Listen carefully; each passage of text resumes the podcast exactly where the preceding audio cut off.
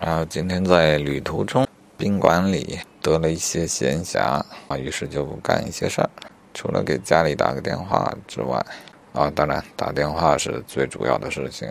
虽然在打电话之前读了一会儿书，但读书呢也是为打电话做准备的，有两方面的准备：一是时间还没到，小孩还没回家，要等时间；第二部分是今天的主题是想。和啊，我家老大沟通了一下，于是选了一本傅雷家书来读。啊，这是我出差带的两本书中的一本。我想着家书们呢就是呃父亲与儿子交流的内容。啊，确实其中涉及的都是傅雷与他的儿子傅聪的书信，以傅雷写给傅聪的信为主。嗯，恐怕全是他爹写给他儿子的啊。他儿子的回信就没在这个书里，如果有的话，就成了傅聪的家书了。好，我的意思就是，这个书就是一个父亲与儿子与他的儿子的交流的记录啊，并且呢，我猜想傅雷与傅聪肯定关系很好，并且教育很成功。那这个书对我和我的儿子们的交流，应当有很好的借鉴的作用。于是选了这本书再看。先简单介绍一下，怕回头自己都给忘了啊。傅雷的名字听着挺熟，实际上我不知道他干嘛的。啊，傅雷最出名的是翻译，他是中国最著名的翻译家之一啊，尤善翻译巴尔扎克。此外，他还是文学家、艺术评论家、教育家。啊，我看除了翻译这一部分啊，剩余的部分都在他的家书中有明显的体现。看得出他的家书是精心的，用优美的文笔来书写的啊，甚至我觉得有一点过分的优美了啊。和儿子说话说到这个份上，那明显就是一个文学家。而他的儿子傅聪呢，实际上应该是一个著名的钢琴演奏家啊。事实证明，在钢琴演奏这个事情上，傅雷的教育是很成功的。本书开篇的序言啊，就是编者请傅雷写的一个序言啊，主要内容就是关于傅雷对于傅聪的一个教育的整体的回顾啊，先记录一下我读本书的过程中的感受吧啊。首先看了序言，傅雷上来先谦虚了一下，说我的儿子还不是很完美的啊啊，看到这我就有点慌，我想中国的文人是相当谦虚的啊。谦虚可没这种说法啊！我的儿子不是完美的，这还能算谦虚吗？我想傅聪要么肯定很厉害，呃，不然担不起这个溢美之词啊。之后傅雷列出了教育儿子的几个要点：关于人格的教育、教育关于艺术教育和其他教育的关系，呃，关于音乐教育。啊，这里的观点我觉得很有道理。然后就相当于是他们父子的一个教育史的一个传记了，从中可以看到傅雷对于傅聪的教育的一个模式，以及傅聪的一个成长的过程。中间有许多具体的事例。这一段的传记吧，我就当它是跨度是一九一九五四年到一九六六年，后面所附的家书也是。在这十三年之内的，或许就是傅聪成长的最主要的一段过程中的家书啊，这部分我还是看得饶有兴味的。只是他们这个太书香门第了，讲到许多典故，居然都是我不知道的，略有些不忿。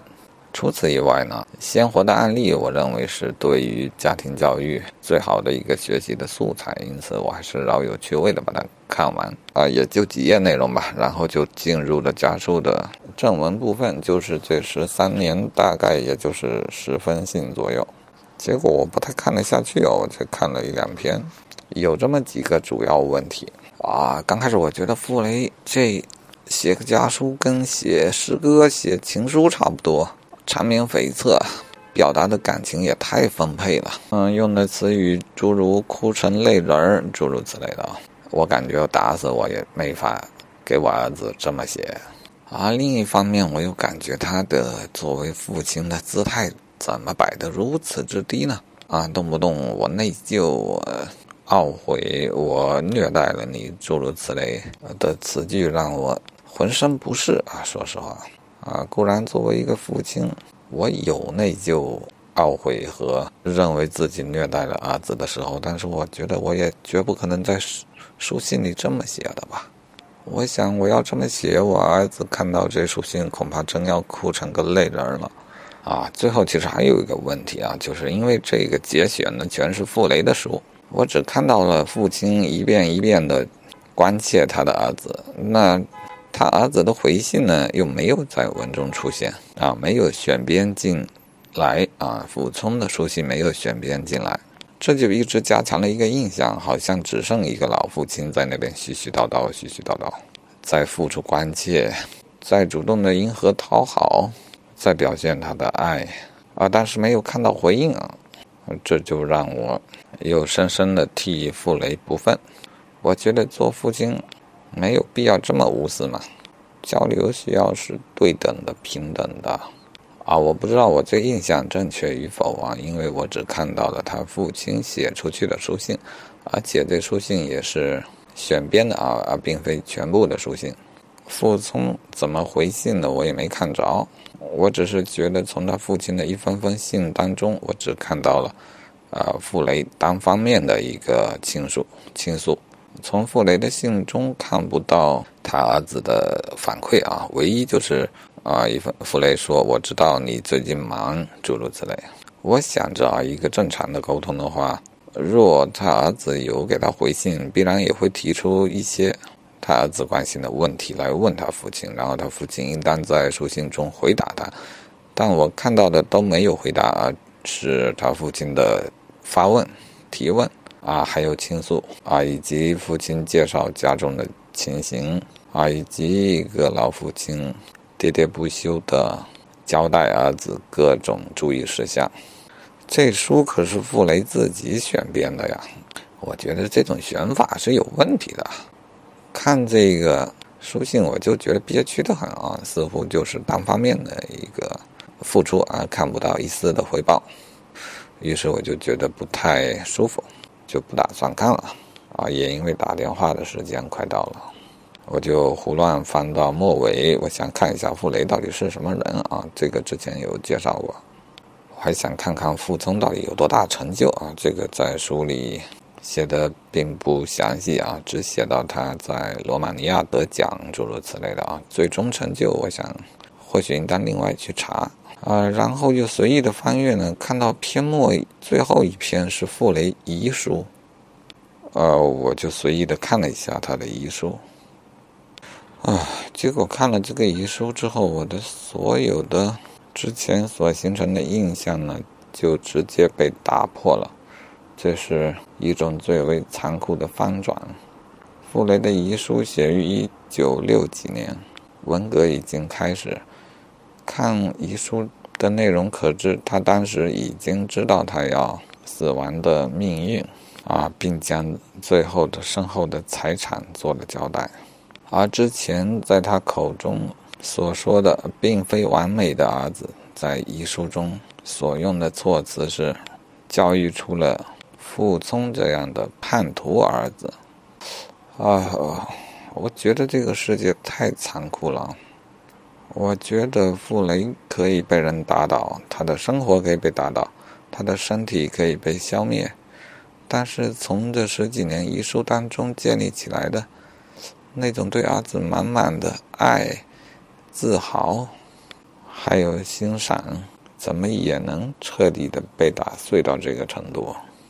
这一切都来得太快、太突然了。他最后一封家书中还看不出任何一点苗头啊，或者就说隐隐能察觉到一点苗头啊。看完遗书后，我又往回翻了一点点，然后就突然是一一封最后的遗书，如此的残酷，如此的惨烈，我去！现在我不得不怀疑选编该书的编者，他这样的编排。